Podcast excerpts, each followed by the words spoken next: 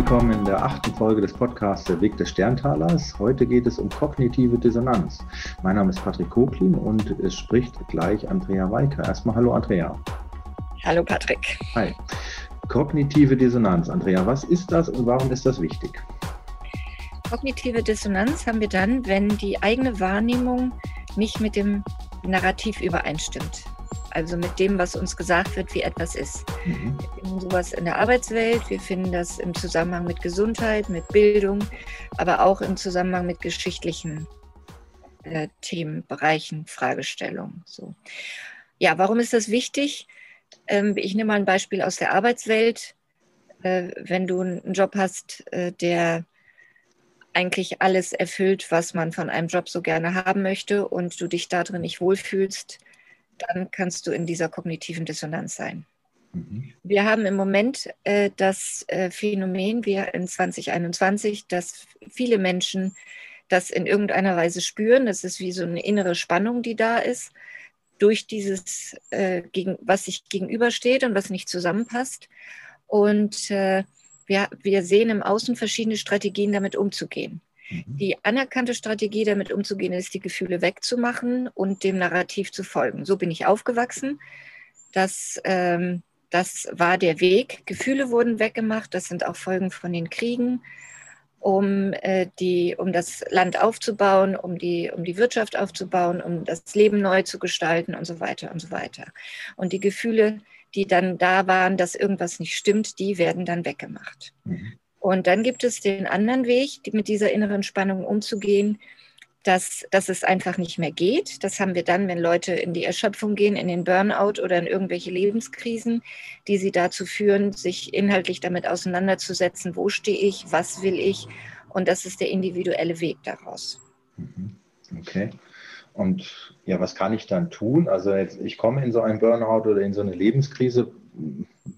Erstmal, du hast gesagt, Anspannung. Das ist ja etwas, oder oft erleben Menschen ja einen Zusammenbruch. Aber was kann ich denn da tun, um auch das, ich weiß das ja am Anfang oft gar nicht, oder? Wir, wir lernen ja nicht damit umzugehen. Ja? Wir haben ja in der Regel eine Strategie, die, die äh, nicht funktioniert, sonst würden wir ja nicht im Burnout landen oder in irgendeinem so Zusammenbruch. Und äh, dann ist es wichtig, sich natürlich äh, die Ruhe zu geben, dass sich das ganze System runterfahren kann und, und neu sortieren sozusagen. Und dann ist es natürlich auch hilfreich, sich geeignete ähm, Begleitung zu holen. Mhm. Okay, und das bietest du ja auch an, sozusagen an dem Punkt, oder? Äh, ich arbeite in der Regel mit Menschen, die, diesen, die, äh, die diese Ausrichtung schon getroffen haben für sich und die sich neu positioniert haben in der, in der Welt quasi, die sich, äh, die damit beschäftigt sind, ihren eigenen Platz zu finden und ähm, oder auch wissen, wo der ist mhm. und die noch Reste haben von dem alten System, also die für sich individuell sich neu aufgestellt haben, aber die aus dem Umfeld merken, dass sie noch, noch ähm, hängen an einzelnen Themen, so wie Reste quasi, die noch rausgeräumt werden. Mhm. Ja, also Aufräumarbeit sozusagen. Okay. Ähm, würdest du denn sagen, das kann man auch alleine alles hinbekommen? Also, dass man sich da aus diesem Kollektiv rauslöst und seinen Weg findet? Oder? Ja, das ist möglich. Mhm. Also, es gibt ja auch Leute, die dann alles abbrechen und, äh, und einfach weggehen. Also, es gibt sicherlich Strategien, die auch zielführend sind.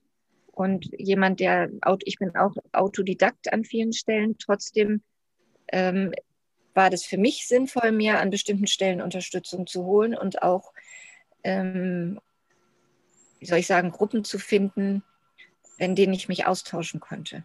Mhm. Okay. Also einfach zu sehen, dass ich nicht alleine bin, damit ist schon mal ein guter Schritt. Ja. Mhm. Weil zunächst, wenn einem das passiert, es werden ja jetzt immer mehr, die in irgendeiner Weise aus dem System rausfallen, weil das System auch nicht das Leben unterstützt unbedingt an vielen Stellen. Ja. Mhm. Okay. Was mir noch wichtig ist zu sehen, dass es bei dieser kognitiven Dissonanz nicht nur um, um ein individuelles Problem geht, also dass der Einzelne ein Problem hat, sondern dass es tatsächlich ähm, kollektiv was gibt. Wir haben auch ein deutsches Thema damit durch die Kriege und so weiter, dass da eine Notwendigkeit ist, bestimmte Dinge naja, vorsichtig gesagt, zu ignorieren oder sich nicht zu nah emotional zu nähern, weil dann äh, zu schmerzhafte Dinge auftreten können. Wenn's, wenn ich aber für mich eine Stabilität will, dann ist es wichtig, auch diese Dinge irgendwann anzugucken und loszulassen. Mhm. Okay, und woran merke ich denn? Also was ist der Vorteil, wenn ich das diesen Weg gehe, sozusagen? Woran merke ich das? Naja, der Vorteil ist, dass, dass ich in einen Zustand komme, in dem es mir gut geht, in dem ich mich wohlfühle und in dem ich mein Leben dann so gestalte, wie es mir dient und wie, wie, wie ich mein höchstes Potenzial verwirklichen kann, wenn ich das möchte. Ja. Okay, cool. Das heißt, es lohnt sich im Zweifel da, das ist das, dieses den eigenen Weg gehen, ne? so dieses ja, genau. Weg finden, mhm. genau. eigene Sachen umsetzen.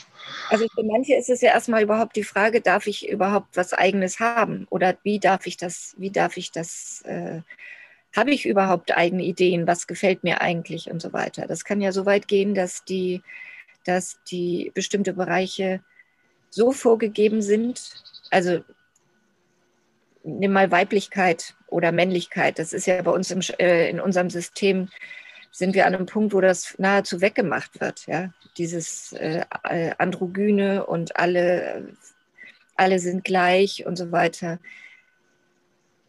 Das stelle ich doch sehr, sehr stark in Frage, ob es nicht ganz große Unterschiede gibt zwischen Männern und Frauen und ob das nicht auch sinnvoll ist. Okay, interessant. Ja, da kann man ja auch, glaube ich, zu sich finden und gucken, wo sind die jeweiligen Stärken und Schwächen? Das kenne ich auch so aus ja, anderen Seminaren oder immer wieder auch aus, aus anderen Podcasts. Okay. Ja.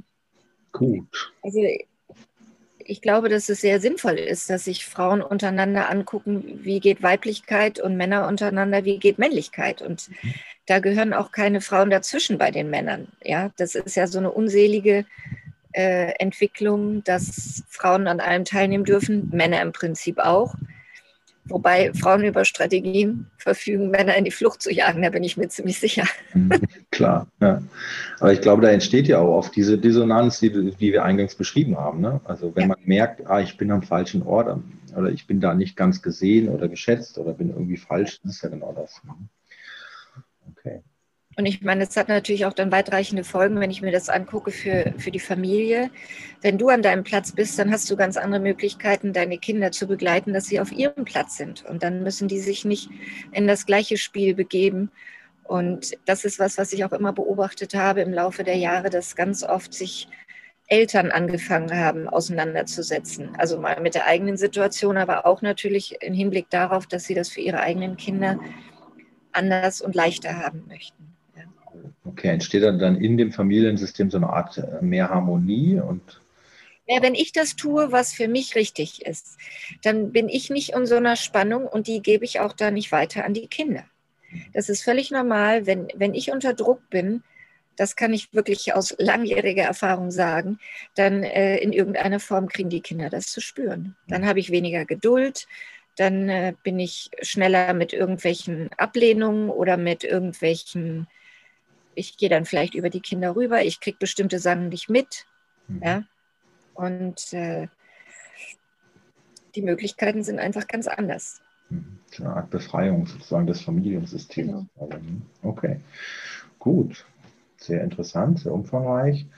Magst du noch irgendwas abschließend sagen zum Thema? Ja, ich kann auch sagen, dass äh, ganz konkret in meiner Arbeit das so ist, dass die Dinge, die aufgelöst werden in den Ahnenlinien, dass die sich ganz direkt auf die Kinder auswirken. Mhm. Weil das, was, was du jetzt zum Beispiel auflöst für dich und natürlich für das, was vor dir ist, das hat einen ganz direkten Effekt für deine Kinder. Also das ist immer so. Okay, cool. Und damit wahrscheinlich auch die, alles, was danach kommt, ne? die Kinder, ja, Kinder wieder. Okay, sehr interessant. Okay, Kontaktaufnahme de, über Facebook, ne? Den. Den Link finden wir, äh, findet ihr in der Podcast-Beschreibung. Und dann erstmal vielen Dank, Andrea. Äh, in der nächsten Folge sprechen wir über Sterntaler, Sternkinder und Sterngucker und der Unterschied, über das Spiegelungsgesetz, dann aber auch über Minderwertigkeit und äh, Folge 12 Hexen, Schamanen und Naturpriester. Ich glaube, das wird besonders spannend. Ähm, an der Stelle danke fürs Zuhören. Danke, Andrea. Für deinen Inhalt. Und ja, wenn euch das gefallen hat, gebt eine Bewertung ab, schreibt Andrea an. Wenn ihr auch Themenwünsche habt, kontaktiert sie gerne für ihr Begleitprogramm. Und ja, dann hoffentlich bis in der nächsten Folge. Ciao. Ciao.